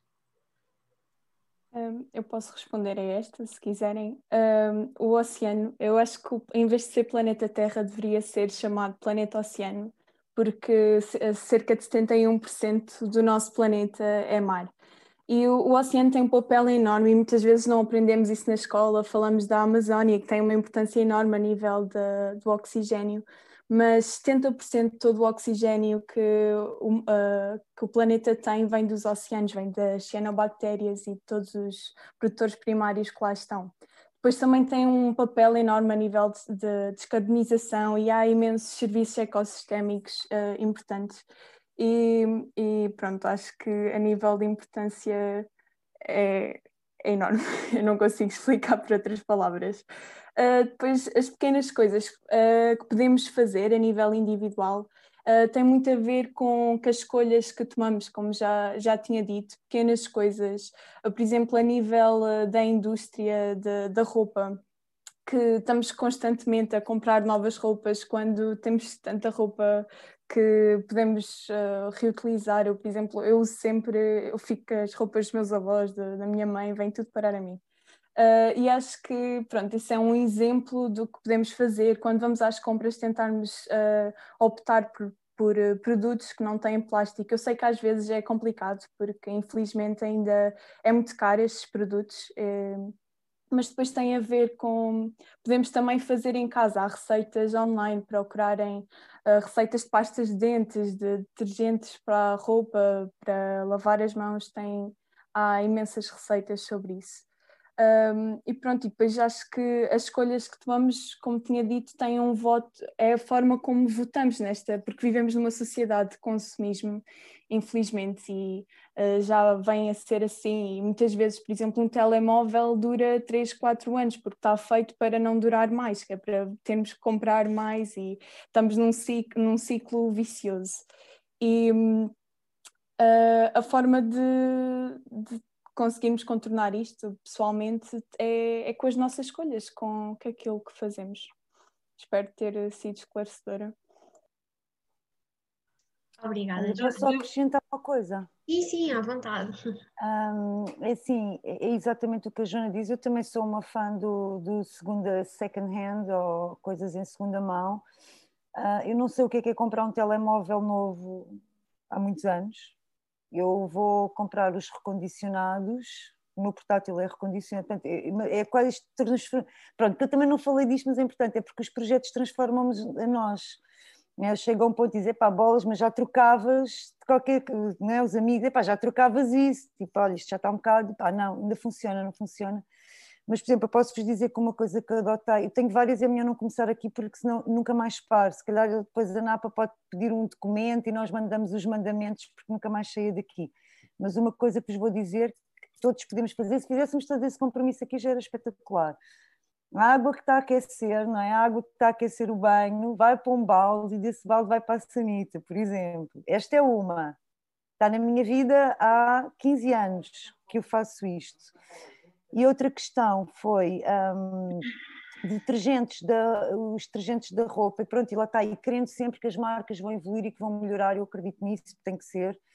Mas, por exemplo, se vocês repararem e pedir-vos que fizessem esse exercício quando terminar a, a, nossa sessão, vão ver o vosso detergente da roupa e tem lá umas letras pequenininhas, pequenininhas atrás que diz assim: causa danos permanentes à vida marinha. Todos eu corri todos no supermercado, ou seja, o que é que aconteceu aqui? Deixei de comprar. É mais caro? Não, não é mais caro. Eu encontrei várias opções a granel, de pó e de líquido, e há inclusive algumas nozes que ainda sai mais barato então, ou também receitas para fazer o próprio detergente em casa. Agora, eu usar uma coisa que diz causa danos permanentes à vida marinha, não mas há opções e não são assim tão caras. Na verdade, era isto que eu queria acrescentar, Joana, Joana, é isto, não é já assim tão caro. Online, procura-se, há baratinho. O Aldi já vende detergente para o esse ecológico, 1,20€ por aí. Obrigada.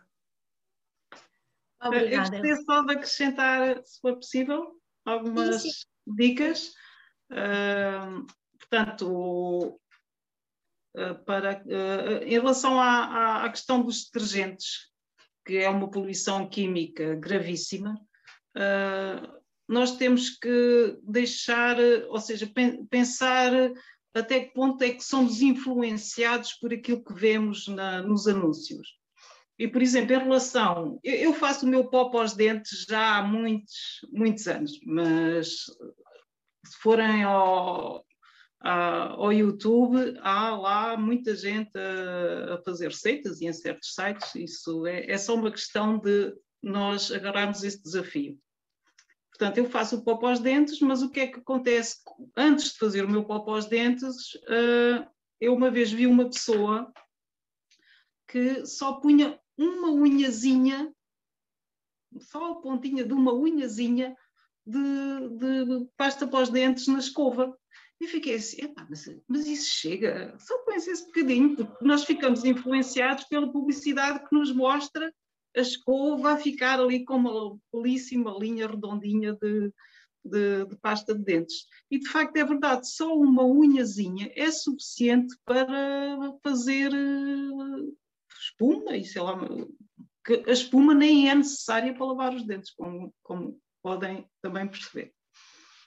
Uh, isto é uma dica. Uma outra também é limpar os vidros só com água. De uma maneira geral, o detergente serve para quê? Serve para retirar gordura. Os vidros, de uma maneira geral, não têm gordura. Às vezes acontece terem, mas de uma maneira geral não têm. Têm pó, têm. Uh, enfim. Uh, de uma maneira geral, eu só limpo os vidros com gordura e se usarmos um, um pano com fibras bem cerradas, é, mesmo a gordura sai. Eu, eu nunca uso detergente nenhum para lavar os vidros. De qualquer maneira, se houver alguma mancha de gordura, é sempre possível usar um, o detergente da loiça ou qualquer outro sabão para retirar esse, esse bocadinho de gordura. Uh, além disso, uh, eu já faço sabão em casa há muitos anos, uh, também há muitas receitas para, para experimentar. é um desafio muito, muito, muito engraçado e o que se poupa é incrível, porque com um litro de óleo reciclado Uh, eu também faço sabonetes com azeite, porque é, a qualidade é melhor para a pele, uh, mas, por exemplo, para a louça e para a roupa ou para outro tipo de lavagens, faço sabão com óleo reciclado. Uh, com um litro de óleo reciclado e com cerca de 150, 175 gramas de soda cáustica, isto só para perceberem, um quilo de soda cáustica custa à volta de 2 euros, 2 euros e pouco, ou seja, 175 gramas de soda cáustica para um litro de, de óleo reciclado dá para fazer cerca de 20 litros de detergente líquido. Portanto, por aí já podem ver o, o, o que é que não é possível poupar, isto tendo em conta que os detergentes normalmente são poluentes porque são feitos à base de de petróleo, de produtos petrolíferos. Um, um, sabão feito à base de gordura, são sabões normalmente sólidos, uh, são menos poluentes porque o processo de saponificação uh, acaba por, por uh, neutralizar o efeito cáustico da soda. Pronto, uma outra coisa também que é muito importante, sobretudo no que diz respeito à, ao estado ecológico das águas é instalar sempre que possível um WC seco. Uh, isto é possível fazer uma autoconstrução e há coisas muito giras também para, para experimentar e para, e para procurar uh, na internet. Uh, podemos fazê-lo quando temos um quintal, podemos fazê-lo em casa. Quando não temos um quintal, há soluções para usar em apartamentos que funcionam muito bem também. Uh, também é possível, isto mais para quem tem um quintal, fazer, instalar um sistema de depuração doméstico uh, das águas cinzentas. E teria também muito mais, porque também tenho ali um, não tenho aqui comigo, mas tenho um, um documento em que de, de, vez em quando vou acrescentando uh, soluções práticas que todos nós podemos adotar mas agora só me estou a lembrar destas e também não quero abusar do tempo. Obrigada. Um, temos aqui mais algumas perguntas. Eu vou só pedir para serem um bocadinho mais sucintas, para haver tempo para responder ao máximo de perguntas possíveis. Um, uh, ah, temos aqui uma pessoa a questionar o papel das algas e a sua importância para salvaguardar os oceanos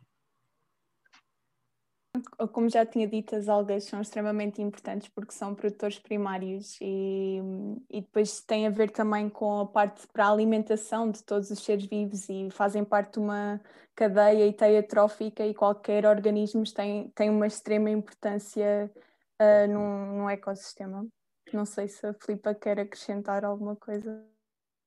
E eu não sei se também estavam a referir uh, as algas como algum material alternativo para, para a questão dos plásticos também, porque pegando um bocadinho também no que foi dito anteriormente, nas soluções, ou seja, também a própria indústria se está a transformar, ou seja, não temos de repente todos que pensar que não vamos ter soluções práticas, não é? Possíveis, ou seja, que tenhamos que abandonar os mercados, porque felizmente eu creio que uh, também a indústria está a acordar uh, para o problema e cada vez mais a atualizar os seus processos de fabrico uh, de forma a termos produtos mais sustentáveis. E, e, e, quando eu digo produtos mais sustentáveis, nós temos que entrar num, numa, numa esfera um bocadinho perigosa, porque às vezes abandonar os plásticos e, e, escolher uma alternativa que nós não sabemos também qual é a pegada dela, pode ser ainda mais perigoso do que o plástico em si que estamos a utilizar. E, portanto, eu queria também deixar aqui uma nota que de repente não é vamos despejar todos os plásticos que temos em casa e comprar uh, tudo o que nos vendem na internet como eco e, e sustentável, porque às vezes não é bem assim. E se calhar a palhinha de bambu que estamos a comprar tem, uma, tem também uma pegada enorme ou superior àquela do plástico. Portanto, isto só para dar aqui um bocadinho a noção que um, todas as existem várias soluções uh, para, para o nosso comportamento individual mudar. Um, e, e, muito passa pelo recusar. Obviamente, se não comprarmos nada, é o mais sustentável de tudo, de tudo não é? Não, não, não, comprar e não, e, não, e não usar, mas isso é um mundo impossível nos dias de hoje. Voltando agora um bocadinho à, à, resposta rápida das algas, as algas podem ser de facto utilizadas para substituição de alguns materiais descartáveis, como por exemplo aquelas películas de, de, plástico que, nós utiliza, que se utiliza para embalar a, a comida, aquelas películas eh, fininhas, a, a, nem me recordo agora o nome daquilo, que eu já nem utilizo aquilo há, anos, mas portanto aquelas películas que envolvem os alimentos que é de plástico, uh, sei que nós no mar fizemos com algas e portanto podemos embalar os alimentos com essa película de algas que depois, quando não, não for utilizada, ela dissolve-se, ela, ela, desaparece porque é biodegradável. E portanto são estas soluções, nós quando mudarmos e quando pensamos numa solução, temos é que garantir que sabemos que é mesmo biodegradável e não se deixem enganar com esses eh, rótulos do bio qualquer coisa, porque já se fala muito em bioplásticos e, e na verdade esses bioplásticos não são nada bio, ou seja, eles eh, degradam-se um bocadinho mais rapidamente, mas no entanto têm outros componentes também e às vezes essa degradação só acontece em, em compostagem industrial, ou seja, não vamos pôr no nosso quintal o copo bio tal, tal, que ele vai desaparecer, ou seja, tenham cuidado a isso. Eu acho que o que nós temos que, eh, enquanto, pelo menos eh, também cientistas, é um bocadinho esta, alerta de sermos mais uh, conscientes. Eu acho que o, consumidor tem que ser mais consciente, e ser mais consciente é isso, é procurar informação, uh, não é ir em correntes, que às vezes são um bocadinho uma via um bocadinho duvidosa. Essa questão dos bios degradáveis, tenham, tenham muito, muito atenção a isso. Eu só queria deixar uma última reflexão, até porque vou ter que também sair entretanto, que é, eu queria pegar nas palavras da Ruth há bocadinho a dizer que uh, a Brigada do Mar Uh, tinha como, uh, quando faziam as ações, utilizavam alegria e motivação. Eu acho que essa é a, é a, mensagem que eu gostaria de deixar a todos. Aquilo que nós devemos fazer é inspirar e motivar, porque eu acho que durante muitos anos ninguém uh, amou o mar. E houve alguém um dia que me disse assim: Nós só vamos proteger aquilo que amamos, tal como fazemos na nossa vida diária, não é? Nós protegemos os nossos entes queridos porque gostamos deles. Portanto, nós temos é que motivar e aproximar as pessoas dos oceanos a gostarem de, do oceano, porque só vão, só vão proteger uh, o oceano ou só vão proteger uh, a vida marinha se gostarem. Eh, caso contrário, nós não vamos conseguir motivar toda a gente, e, e, eu creio que esse é o papel que as ONGs têm feito a louvar, e é de louvar. No entanto, ainda, como podemos ver, é insuficiente, porque é um nicho de pessoas motivadas um, que, que, se junta para, para resolver um problema que continua a crescer e, portanto, temos mesmo que alargar esta, esta, esta visão e esta motivação tem de ser alargada. E eu creio que uh, começa também nesta parte de educação. Nós temos de aproximar as pessoas do, do mar, nós temos de, de, de ensiná-las ou de as motivar a amarem, a gostarem e a protegerem, não porque é moda ou porque é sustentável nas redes sociais, não é? Mas realmente porque gostamos de fazer aquilo. E, e nesse, nesse sentido, é, é, são as minhas palavras mesmo finais e, e, gostaria de agradecer a todas, porque todas são inspiração e eu acho que só mesmo inspirando à mudança é que vamos conseguir melhores resultados não é? no futuro. Nós assim vamos ainda fazer mais umas perguntas à Mariana e depois, e depois, e depois já daqui a bocadinho despedimos dos restos dos oradores. Obrigado, Filipe. Muito obrigada pelo, da parte do Napa. Obrigada a todos. Um bom dia. O resto, um bom dia. Deus. Continuando então com as perguntas.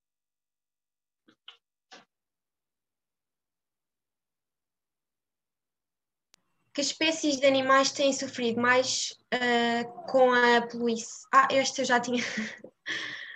uh, oh, não, não que, que espécie de animais têm sofrido mais com a poluição, se for possível, numa escala?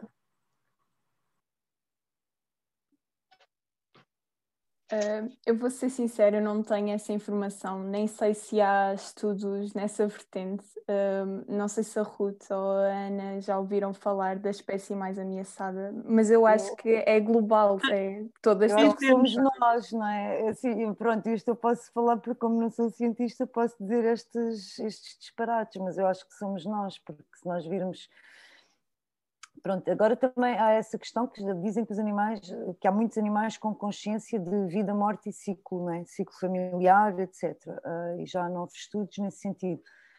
Um, nós, os animais vivem bem sem nós, nós é que não vivemos bem sem os animais, sem o ecossistema, portanto eu acho que nós somos os mais afetados, isto é realmente é ridículo, nós somos os mais afetados e, queria só também dizer para, para, para, quem está a ouvir que a intervenção do Filipe foi muito interessante porque a questão das modas também é muito perigosa, é um facto. Ou seja, quando vamos atrás a tal palhinha, também penso nisso, pá, uma pegada, não é? Agora com as encomendas, coisas dos Estados Unidos, vir da China, disto, será que precisamos mesmo disso, não é? A questão é, será que eu preciso mesmo de uma palhinha, seja de bambu, seja lá daquilo que for? Um, mas pronto, esta é a minha opinião. Acho que nós somos a espécie mais ameaçada. Eu não... queria, só, queria só juntar mais uma coisa. não científico. Uh, em, relação, em relação aos rios, existe um problema uh, diretamente ligado a uma espécie que tem a ver com a várias espécies migratórias. Portanto, a construção de barreiras nos rios está a fazer com que as espécies migratórias estejam uh, a decrescer. Tudo, tudo, todas as espécies de peixe estão em crescimento, mas as migratórias estão a sofrer mais, porque a construção de barreiras, mesmo que se construam escadas para peixes, uh, como as melhores escadas, muitas delas não funcionam, e as melhores só têm uma eficácia de 30%. Portanto, uma barreira, duas barreiras, três barreiras, em cada dez peixes já não passa nenhum. De maneira que os peixes migratórios uh, são muito, muito afetados, tanto pela poluição como pela, porque, uh, pela poluição também porquê? Porque eles quando chegam à foz, quando chegam aos estuários, eles tam também, uh, a sua dinâmica também é afetada, ou seja, as suas decisões também são afetadas por um, uma série de, de moléculas que, uh, não estando presentes na água, isto há estudos em relação a isto, acho que o Mara, inclusive, já fez estudos em relação a isto, não estando presentes essas moléculas na água, que são excitantes para, para os peixes, eles também têm tendência a não subir o rio. Uh, e isto, de facto, afeta os ecossistemas e, e tudo que afeta os ecossistemas afeta o, o bom funcionamento de, de, de, tudo que diz respeito à vida. Isto, isto não há volta a dar, não há volta a dar. Qualquer ecossistema, todos são importantes e nós não sabemos sequer quais, não, não fazemos a mínima ideia de, de que espécies é que nós eventualmente poderemos prescindir, que não farão falta, entre aspas. Uh, e, sobretudo, há, acontecem coisas no mundo do, dos micróbios, do, dos micro, do mundo microscópico, que, que influenciam todo o funcionamento dos ecossistemas, o nosso inclusive, e que nós não fazemos a mínima ideia, porque só há muito pouco tempo é que uh, se está de facto a investigar muito mais a sério o que é que se passa ao, ao nível do, do microbioma. E, Inclusive já, já se está a chegar à conclusão que eles ditam as nossas, a, a, a nossa conduta social, ditam uh, os nossos gostos, as nossas escolhas a, a, vários níveis, nomeadamente a escolha sexual, a escolha do parceiro sexual, porque eles são responsáveis pela emissão dos odores do nosso corpo e, de uma maneira geral, já está estudado isso também, as nossas escolhas uh, em relação aos parceiros sexuais têm muito a ver com os odores corporais. E, e, são os micróbios que estão ou não presentes no nosso organismo que, que, que fazem isso. E também uh, ao nível do sistema imunitário. Um sistema imunitário, um, uma criança, e isso também já está provado, que cresce num ambiente demasiado estéril em termos de, de baseado isolado, de, porque a terra é suja e estas, pronto, todas estas ideias que estão na, na cabeça das pessoas, uh, faz com que o sistema imunitário dessa criança evolua de uma forma menos, menos com, tem uma, uma menor vitalidade. Isso, isso, tudo isto são coisas que estão, que estão já estudadas e continuam a ser estudadas, e, e é preciso pensar nestes mundos invisíveis que são importantes e que nós simplesmente desprezamos, achando que não têm importância nenhuma.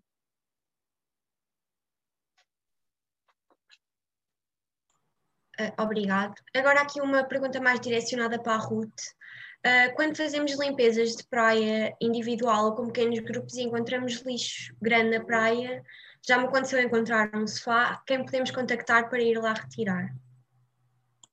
Olha, boa ter selecionado essa porque eu ia mesmo escrever no chat, porque essa é importante não ficar, penso são todas, mas é importante não ficar por responder porque é muito simples. A solução é contactar, ou seja, nós quando encontramos, por exemplo, se forem animais, também podem encontrar um animal que ainda está vivo, ou mesmo um animal de uma dimensão grande, pronto, contactar ou ICNF ou GNR local que encaminha para quem direito.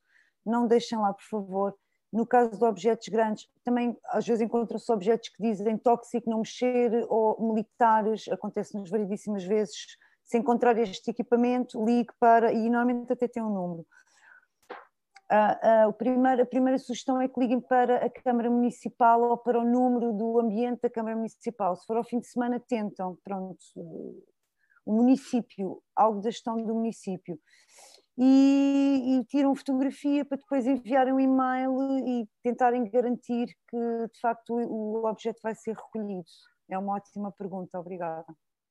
Um, por exemplo, no Algarve, posso já dar o exemplo, nós costumamos contactar quando encontramos assim lixo que não conseguimos carregar a Algar, que é responsável pelo tratamento dos resíduos no Algarve. Uh, para terminar, se tivessem que descrever toda esta questão em uma única palavra, qual seria? Eu diria talvez urgência, porque estamos mesmo numa fase urgente neste momento. Um, ânimo, ação, não consigo só uma, mas um, compromisso e rigor. E não dá para ser só uma. Eu, eu, eu, eu não resisto a. Tá, a exato. Eu não resisto a duas, não. Bem comum, bem comum. Pensar no bem comum. E na satisfação que dá, como no caso da, da, da Brigada do Mar, uh, e daí toda a alegria, a satisfação que dá uh, trabalhar para o bem comum e fazer uma coisa que se sabe que é o mais correto. Isso, isso dá-me uma satisfação enorme. E isso vai da, desde o fazer o seu próprio sabão até a ir limpar a praia. Quando nós sentimos que estamos a fazer o correto, isso dá uma satisfação e é um desafio, pois nós queremos mais e, e partilhamos com os amigos e, e as pessoas vêm curiosas e perguntam. Isso, isso é, é fundamental fazer esse trabalho. Então vamos ficar por aqui. Uh, mais uma vez, em nome de todo o NAPA, agradeço tanto aos oradores como aos participantes, a quem esteve aqui o, durante esta conversa toda. Uh, esperemos que tenham gostado e vemos-nos numa próxima. Muito obrigado. Sim, se houver questões que nós não tenhamos respondido ou alguma coisa das que estão aqui, depois nós podem mandar mensagem para nós e nós depois podemos contactar os oradores para perguntar e responder. Uh, quero agradecer principalmente aos quatro oradores, já não está aqui a, Damar, mas muito obrigado a todos por nos terem dado estas duas horas de muito, muita conversa e muita informação importante para nós e para nós termos uma vida mais saudável. E, e também, se quem só entrou no fim, ou pode ver o nosso podcast que nós vamos colocar lá toda a conversa, pois podem ouvir o áudio. E acho que está tudo. Muito obrigada. Sigam-nos nas nossas redes sociais e vimos-nos por aí, todos juntos. Obrigada. Obrigada. Parabéns, pelo, parabéns pela iniciativa. Sim. Obrigada, obrigada.